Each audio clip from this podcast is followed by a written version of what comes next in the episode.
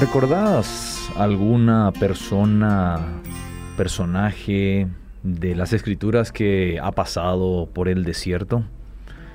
Em, quizás te venga a la mente nombres como Abraham, Jacob, el mismo pueblo de Israel, David cuando huía de la persecución del rey Saúl. A ver, ¿te vienen algunos nombres más? Jesucristo mismo estuvo por el desierto. En el libro de Éxodo, en el capítulo 2, nos encontramos con un episodio en la vida de Moisés, cuando él un día saliendo a recorrer los lugares donde trabajaban sus hermanos, los del pueblo de Israel, en las construcciones que el faraón había ordenado, observó cómo un egipcio golpeaba a otro, hebreo en este caso, a uno de sus hermanos. Y como parecía que nadie estaba observando, Moisés terminó matando al egipcio y escondiéndolo en la arena. Al día siguiente, cuando encontró a dos de sus hermanos peleando, terminó tratando de separarlos y ellos le preguntaron si a ellos también los iba a matar, así que se descubrió lo que había ocurrido el día antes. Y cuenta la historia que cuando el faraón se enteró de esto, buscó matar a Moisés. Y Moisés huyó de la presencia del faraón y fue y habitó en la tierra de Madián, una tierra rodeada de un desierto inmenso.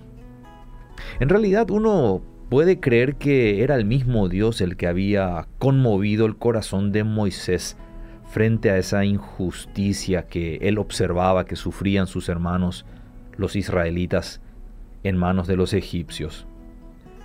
La sensibilidad a las cosas espirituales que los padres habían impartido a Moisés no se había perdido durante esos años en, los cuales él estuvo en la corte del faraón. No obstante, Moisés pareciera no haber aprendido todavía una lección crucial que era la siguiente. Los planes de Dios no se pueden implementar con métodos humanos. Asimismo lo expresó siglos más adelante el apóstol Santiago cuando él escribía, la ira del hombre no obra la justicia de Dios. Así que para que Moisés pueda aprender esta valiosa lección, fue necesario que vaya a la escuela, a la escuela del desierto. Había todavía en Moisés demasiada confianza en sus propias fuerzas para que fuera útil a los propósitos de Dios. Y Dios tenía que tratar profundamente con la vida de Moisés. Así que fue allí en ese desierto donde pasó largos años, 40 para ser exactos. El fuego y el celo que le habían llevado a matar a aquel egipcio en su momento lentamente se fueron disipando, quedando en su lugar una vida apaciguada, una vida sencilla, como la que caracterizaba a los pastores de ovejas.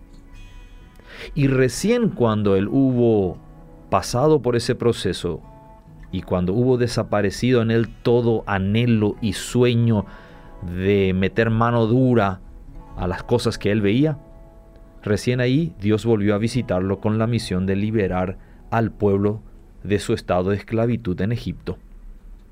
Ahora esto me hace pensar en, en los extraños procesos en los caminos de Dios. Cuando Moisés quería servirle, Dios no se lo permitió. Y cuando ya no quería saber nada, Dios se lo exigió. La razón es que Dios no pone el énfasis sobre nuestras acciones, sino en la clase de personas que somos.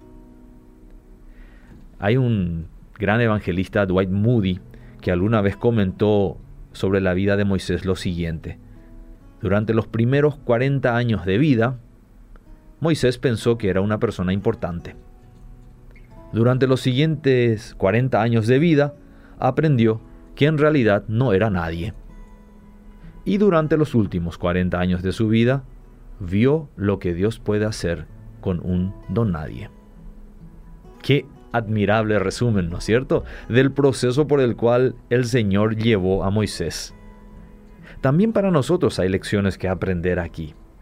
Dios no necesita de nuestros planes, ni de nuestras habilidades, ni de nuestros esfuerzos.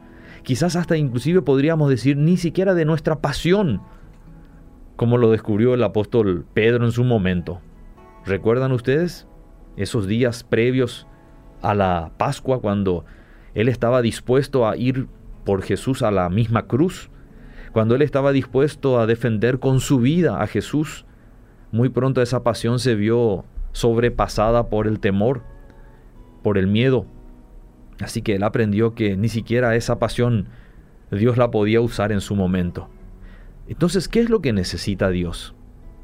Él simplemente espera que nosotros pongamos en sus manos nuestra vida, para que Él pueda dirigirla, para que Él nos pueda señalar el camino de las actitudes y el comportamiento que Él pretende de nosotros. Y soy honesto, y si tú lo analizas bien, quizás llegues a la misma conclusión. Esto cuesta al ser humano. Porque nosotros tenemos nuestros propios conceptos de qué cosas son mejores para los propósitos de Dios. Y yo creo que todos nos sentimos tentados a planificar todo y luego pedirle a Dios, bendice mis proyectos. ¿eh? Es mucho más difícil esperar en Él. Es mucho más complicado para nosotros no movernos hasta cuando Él lo manda.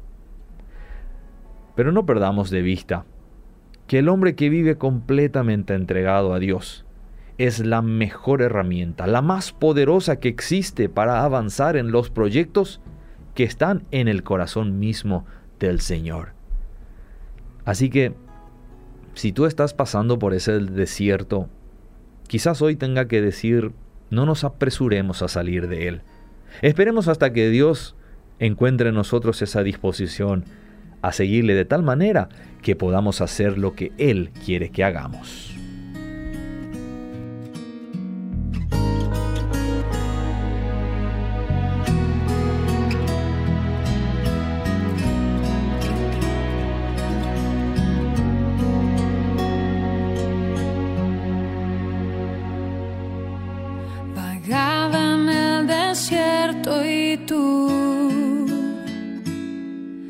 Distante parecías estar.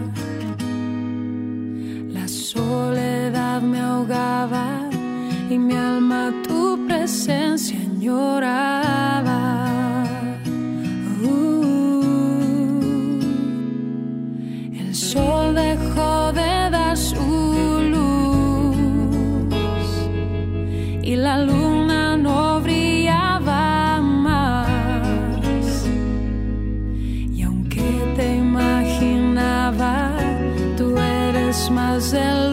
Esperaba. Mas hoy